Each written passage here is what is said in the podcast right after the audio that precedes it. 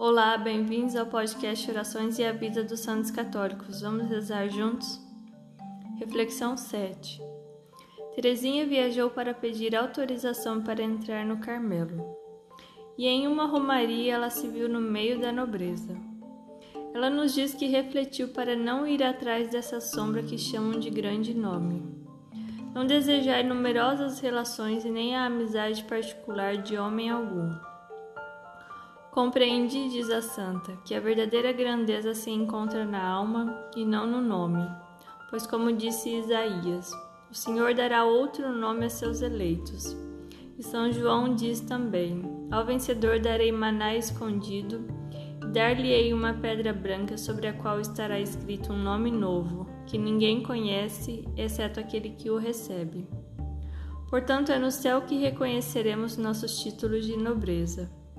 Então cada um receberá de Deus o louvor que merece, e quem na terra desejou ser o mais pobre, o mais esquecido por amor a Jesus, será o primeiro, o mais nobre e o mais rico.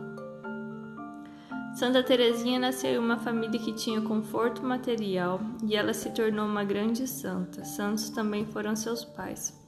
Convém falar sobre riqueza e a pobreza aqui. A pobreza, quando é aceita ou procurada com espírito religioso, incentiva o reconhecimento e a aceitação da ordem de nós como criaturas. O rico é aquele que renova sua confiança nas coisas que possui, mais que em Deus. É o homem que se faz forte pela obra de suas mãos e que confia somente nesta força.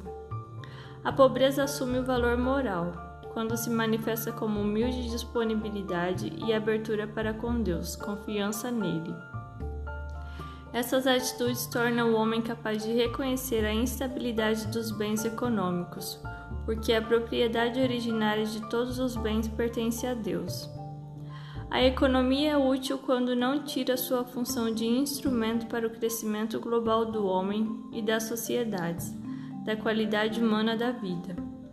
Essa explicação foi retirada do compêndio da doutrina social da Igreja.